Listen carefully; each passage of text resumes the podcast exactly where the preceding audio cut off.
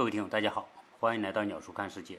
昨天晚上呢，有一群长沙的朋友，他们做各种行业的哈，有很多是设计师，有很多是做企业高管的，然后在我们啊的那个茶室里面来聊天，啊，大家共同关注的，因为大家年龄都接近啊，很多小孩呢都是八到十岁、十一岁啊之间的，呃。所以大家所心中关注的孩子的未来、孩子的成长是他们的呃重中之重。所以我们围绕着孩子的教育，围绕着中国和美国的这种教育环境的不同，来分享各自对教育的一些看法。呃，我觉得这场分享哈，应该说还是有一定的代表性，因为呃。抛开他们的职业来说，他们每一个人都是父亲或者是母亲，呃，他们谈的很多东西非常的真实，我我觉得非常的宝贵，所以我我录了其中的一部分啊，因为前面刚刚开始的时候我没有录下来，录了其中一部分，我呢就想把这些录下来的内容呢分享给大家，我也重新听过一下这些录音哈，呃，应该说环境上来说，它有一定的呃环境的杂音。但是呢，还是听得清楚，所以我呢也就没有去进行特别的加工啊。应该说，这个茶会我们叫鸟叔茶聊啊，这是比较原汁原味的，所以我也就直接把它放出来，呃，希望大家能够包涵。如果有一些背景的杂音啊等等这些情况呢，呃，大家也就别计较了，因为 毕竟不是正式的录节目。呃，我会把这个录音分成两两。段啊，两期节目，大家啊有兴趣的，有对孩子教育感兴趣的，大大家可以来听一听。呃，更希望大家关注我们的这个专辑，然后分享我们的节目，谢谢大家。在我们这个现在家庭还还可以，尤其是女孩子，不一定要她未来创造多大的财富或者事业做到一个什么样的高度，可能像我们的小孩子，可能像尤其是女孩子。更多的是培养她自己的兴趣啊、爱好啊，一个这样的一个一个这样的情况。男孩子可能还不一样，男孩子可能目标感更强一点，是不是啊？这个这个就是关于去国外该干嘛。实际上呢，我觉得相当相当高比比例的孩子是没必要出国留学。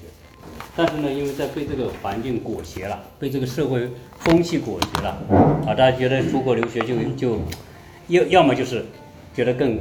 高一等，或者觉得哎，国内反正考不上好大学，到国外去混，是不是是拿个洋文凭回来，对吧？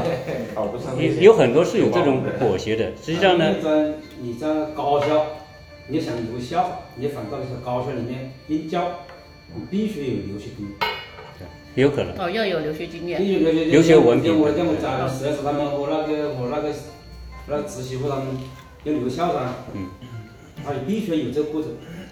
我我们留我们先说这个，就是刚才讲的这个出国该该学什么，怎么样才有价值？实际上我说回说回，留学不是为了一个过程啊，就是说我去出过一趟国，读了几年书，好像你就真的镀了金。实际上不是，这个金有时候镀不上去的。原因在哪呢？我刚才讲的，有很多孩子啊，他去美国读书，如果他的基本功不够扎，基本功有两个东西，我们很多家长可能未必。呃，意识到这个问题，第一个基本功就是语言能力，这个是基础。你要到国外去学习，你没有语言能力，你学什么？对吧？你的效率不行啊。语言能力决定着你的学习效率。如果你语言能力不行，你人家讲一堂课，老师讲下来，不是有很多托福得高分，最后听不懂课的吗？就是很多这种学生啊，分数很高啊，听不懂课啊，因为，因为他。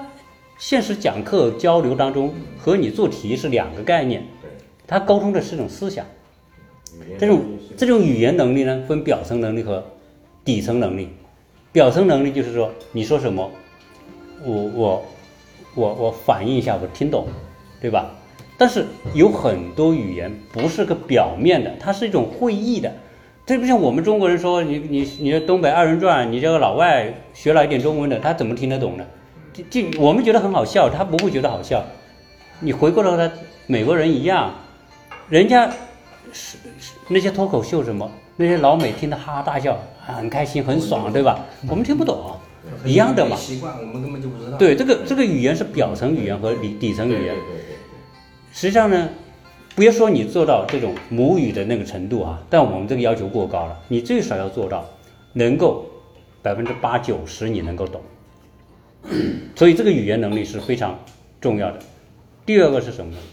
你的知识面和知识的累知识的累积，这是美国中学教育和中国中学教育非常大的差别。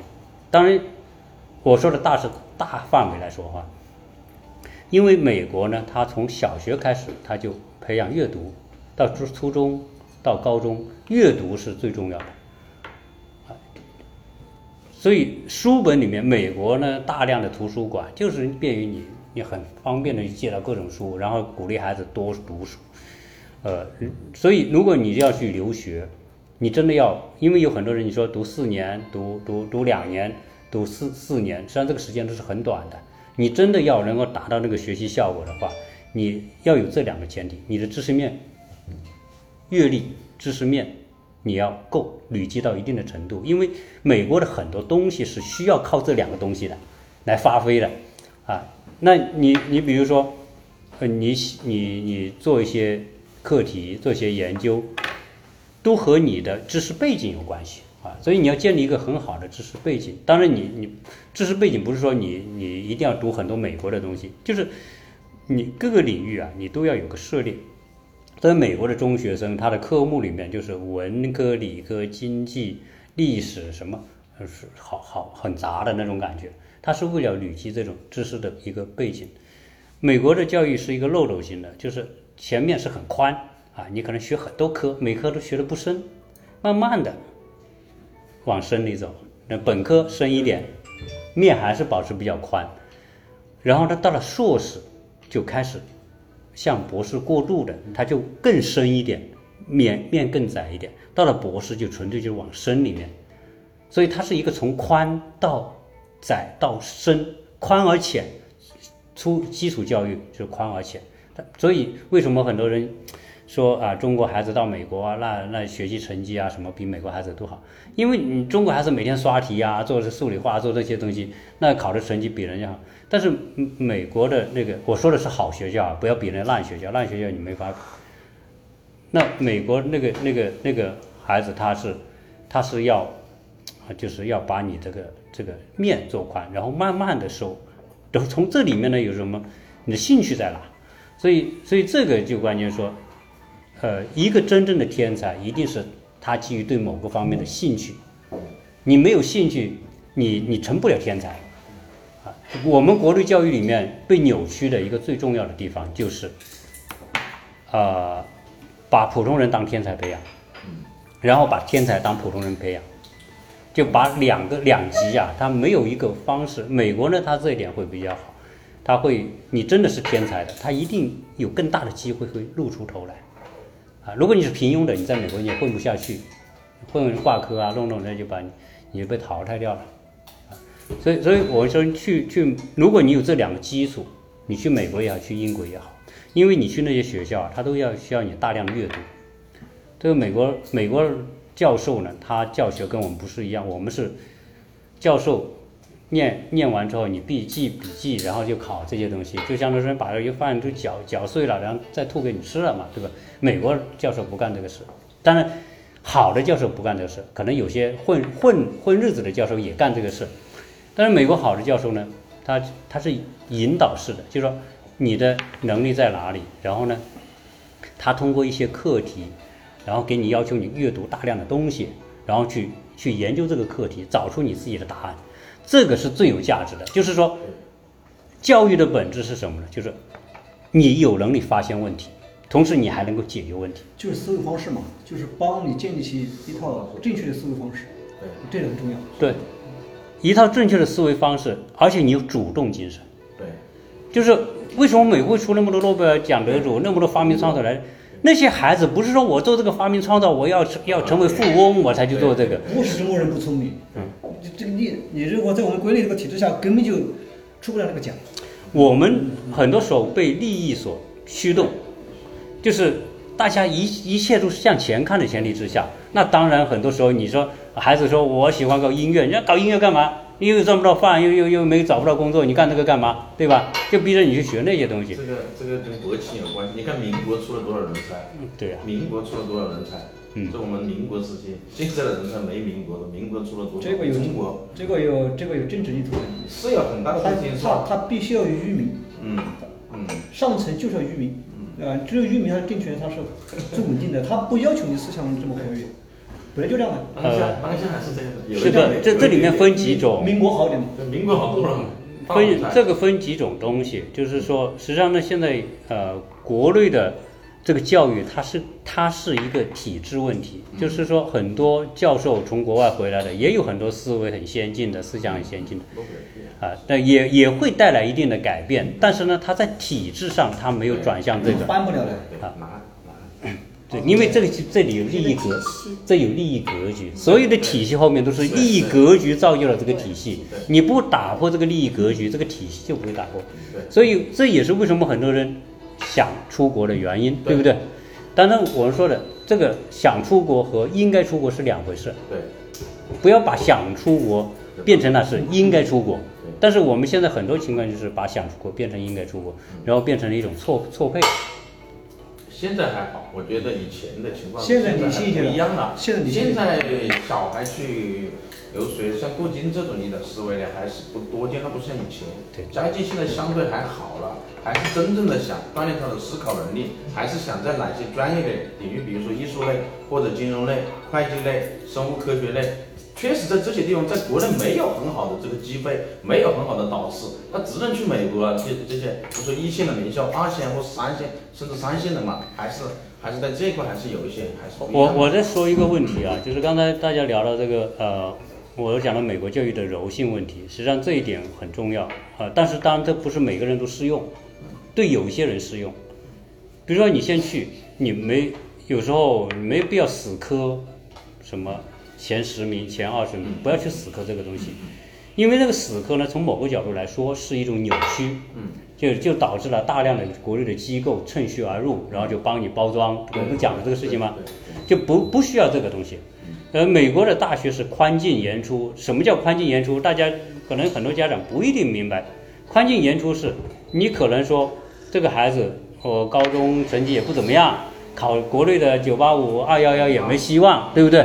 考个三本，可能又觉得好像也没什么意思，那干脆出国吧。对出国呢，你可以从，你可以从，因为小孩子嘛，十十七八岁还是还是有一定的可塑性的。那你可能先从社区大学开始读起。那社区大学呢，就美国教育里面有一点，就是说人的人的提振呢、比如说我从不想学习到想学习，每个人不一样。有个有些孩子小学就变得就是想学习的，一路学就是学霸一路过来；有的小学吊儿郎当，到初中，哎，突然哪一天哪根筋搭对了，哎，说我想学了，然后拼命学，拼命初中有变变得好了。有些人初中也是对爱学不学的，到高中突然哪天醒来之后，突然某件事情打动他了，让他觉得可别对。没有那有些人到大学才觉悟，哦，晚苏醒。对吧？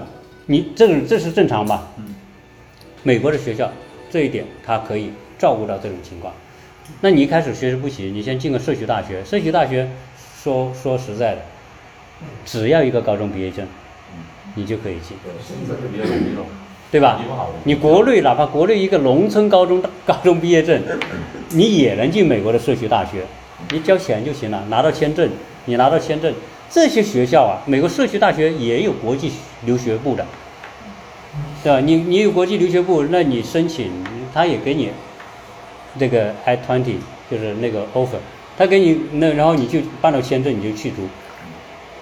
社区大学呢，当然我说白了就是说，有可能有些人还是混，但是如果比如说你进去社区大学，突然觉得我想好不容易来趟美国，家长还送这么多钱，拿孩子突然懂事了，那我得好好学，没没没没关系，你从社区大学开始，你认真学，学好每一门功课，把 GPA 做得很好，你 GPA 你比如说做到三点八、三点九，满分四分，对吧？当然你答四分更好，你你就基本上你到三点八、三点九这个程度，然后呢，跟老师沟通的不错，嗯，老师也觉得小孩学习主动不错，诶，这个时候我读了两年社区大学，我说我想去加州大学洛杉矶分校，可不可以呢？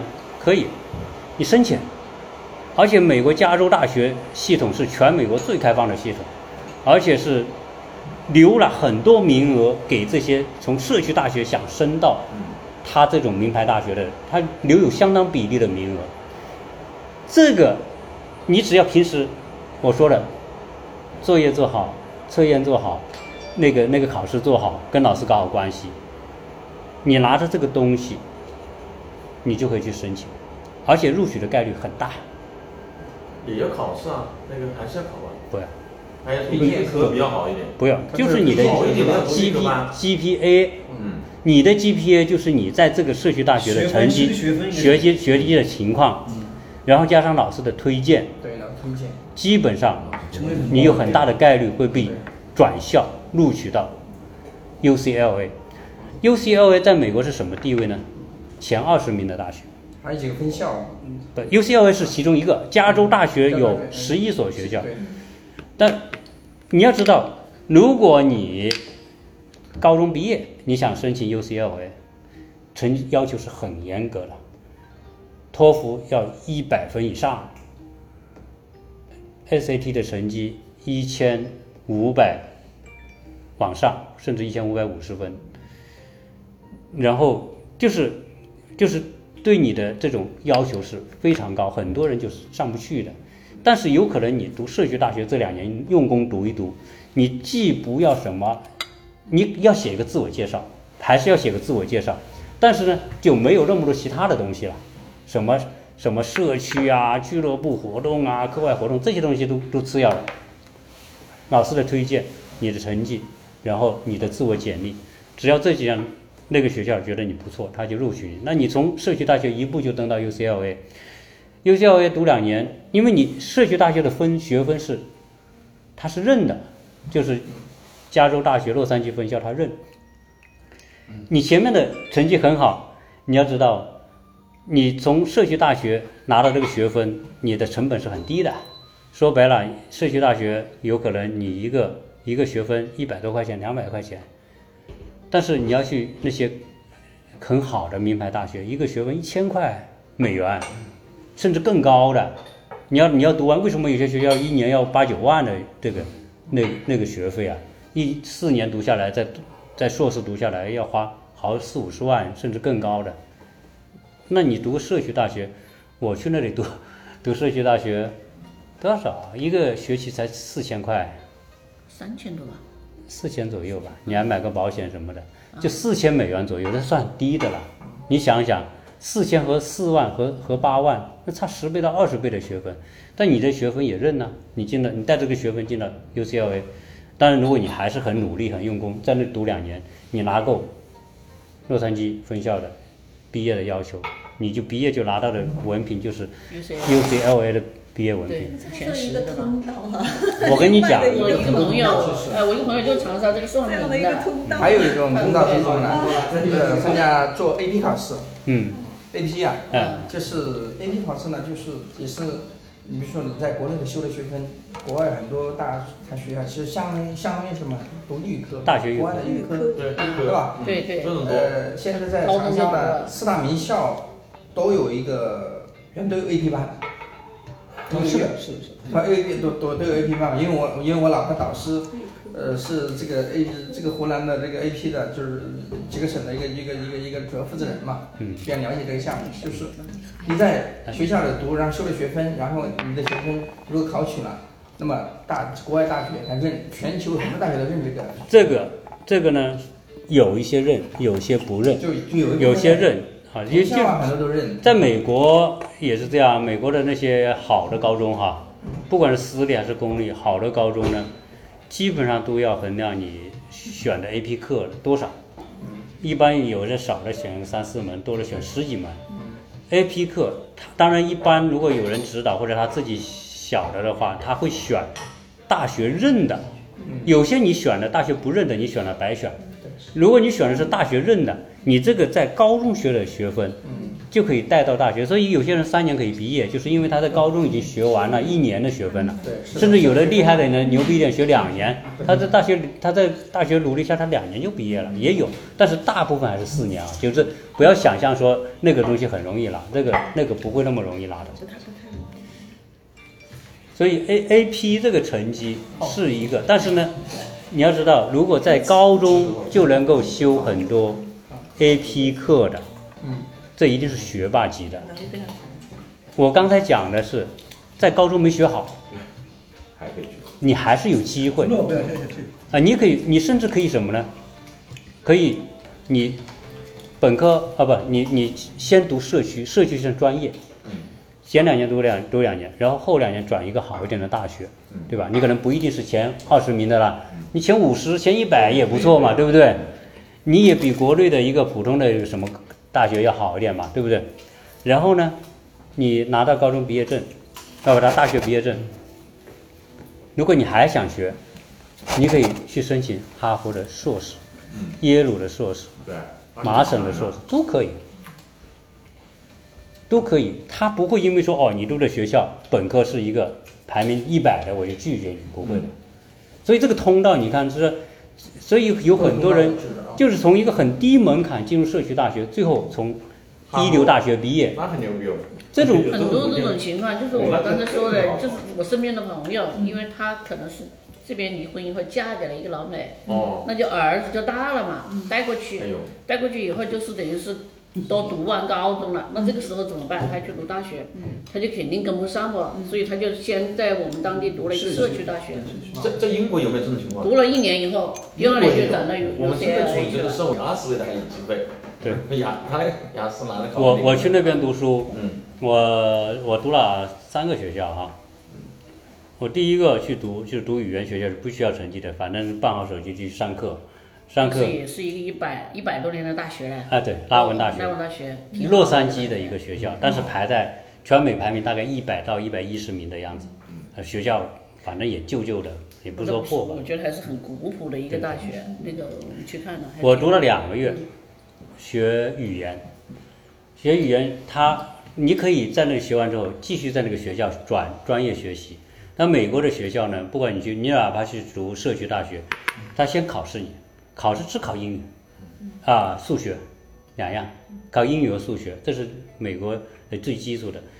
英语它它每个学校呢，它的标准不一样。比如呃，我读了两个月，我就我就不想读，因为太远了。我说我要转近一点的，我就自己去联系联系那个离我家大概开车十多分钟的15分钟一个一个社区社区大社区大学叫社区学院，我就问他，就我想美国呢有一点就是你办事啊，你大大方方的进去问任何东西，不要畏畏缩缩的，好像怕人家，不用，你就是昂首挺胸走进去，你就问着我想进你那学校读书，有什么条件？那他就告诉你你需要干嘛干嘛，他说你先考试，他说就拉我去，我说我说我说现在可以考吗？他说可以。就把我拉到那个，他有个专门的考试室，哎，但是美国的考试是是绝对是禁止任何作弊的，他都有老师盯着你，啊，然后我进去一个是叫就我一个人考，呃，他就老师给你办好手续，填好名字啊什么的，然后，呃，他是告诉你几点钟开始，一个小时做完，他讲开始你就开始开始做，那我就说是我也不知道我到底能考多少分，反正我就蒙着头做呗。做完之后，考完了出了成绩，啊，我记得多少分了，反正是忘了那个那个成绩。然后他说哦，这是你的成绩，他马上就打出成绩，因为他也是机考嘛。那考完了打出来之后，哦，他说你这个你可以选我们的专业了，意思说我已经过了语言的要求，可能也许就是六十分吧，啊，但是你六十分他也允许你啊，啊，也也可能是七十分，我也不知道。那时候你就可以选，然后我就开始选选专业课啊，选也选设计呀、选室内啊、选材料，选乱七八糟，我选了选了蛮多门课了，然后去去上那个课。但实际上呢，还是有个问题在了，就是我刚才讲的，因为我们毕竟语言相对偏弱，它会要你阅读很多东西，阅读很多东西的时候，你必须很刻苦，你要不刻苦，你完不成这个东西，你就作业你就成绩就做作业完不成，成绩好不了，那会影响你的成绩。但是我还好，我那里有我选了四门半课，我有三个 A，一个 B，一个 C 那个老师说你还不错，他说他说你你这个还不错，但但我是班他们班年龄最大的，我比他老师都大嘛，大叔大叔嘛，对。然后我读读读完的时候，我读了一个学期，然后我就转到亚特兰大那个乔亚特兰大叫叫乔治亚州立大学。